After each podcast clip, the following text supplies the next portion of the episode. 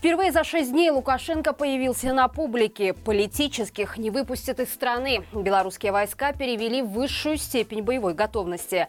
Об этом не только. Смотрите в ближайшие несколько минут.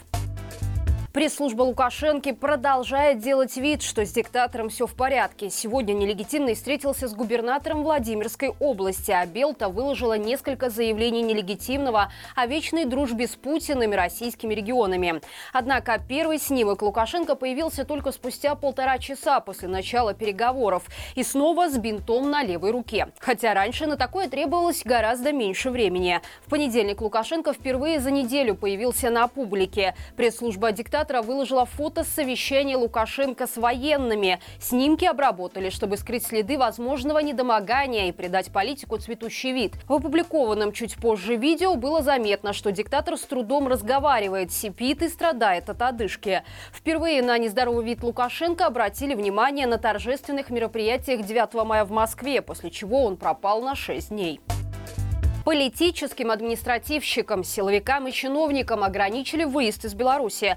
Об этом стало известно из текста обновленного закона о порядке выезда и въезда в Республику Беларусь. В измененном документе указано, что КГБ может ограничить выезд из страны не только тем, кто стоит на профучете в органах госбезопасности, но и тем, чей выезд противоречит интересам национальной безопасности. Такой запрет может вводиться на срок до полугода. О том, какие категории граждан попадают под него, законом не нормировано. Помимо этого, запреты могут вводиться и для людей, в отношении которых ведется административный процесс, но решение суда еще не вынесено. Под ограничения попали также силовики и высшее руководство страны. Так, выезд чиновников, имеющих доступ к государственным секретам, должен согласовываться с правительством. Для военных и сотрудников силовых ведомств порядок выезда будет определяться локальными правовыми актами.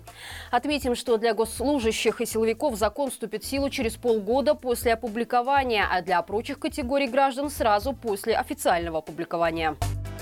Учеба за границей официально перестала быть основанием для отсрочки от службы в армии. Это одно из изменений в обновленный закон о воинской службе, согласно которому отсрочку смогут получить только студенты, обучающиеся за рубежом по направлению госорганов. Однако и тут есть исключение. На момент вступления закона в силу потенциальные призывники должны учиться очно, поступив в иностранный вуз до 18 лет. Среди прочих изменений стоит отметить ситуацию, когда в семье призыву или службе в резерве подлежат несколько мужчин мужчин. Ее смогут предоставить только одному из них по ходатайству родственников. Помимо этого, по обновленному закону стала возможность сниматься с воинского учета, если у человека оформлен выезд для постоянного проживания за пределами Беларуси. Также изменили сроки зачисления в запас для тех, кто вместо армии служил в силовых ведомствах. Ранее для этого требовалось два года, а после вступления нормативного акта в силу – пять лет.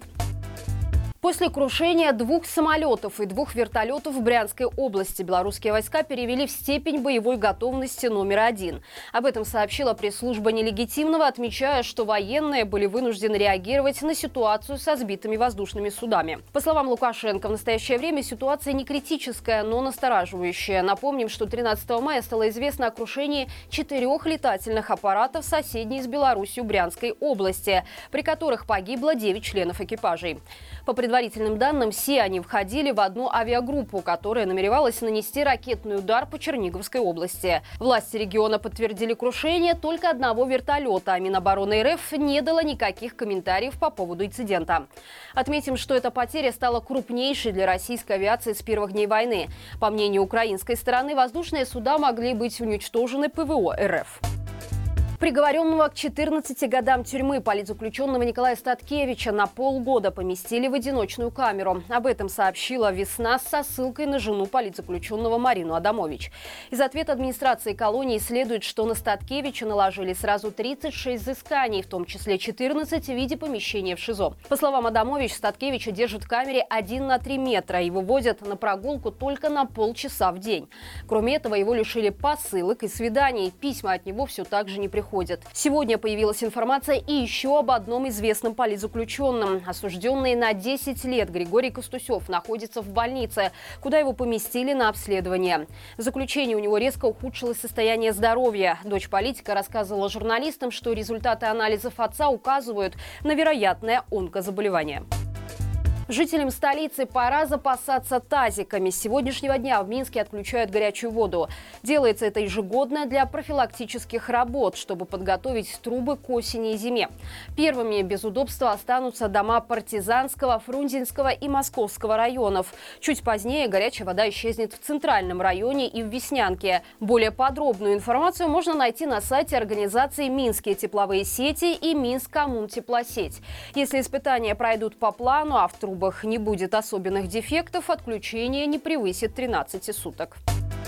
И это все на сегодня. Напомню, что на нашем канале вышел новый выпуск «Горячего комментария», в котором обсудили с экспертами, почему же Зеленский начал лучше отзываться о белорусах и ждать ли помощи от Украины в освобождении нашей страны. Ссылка, как всегда, в описании.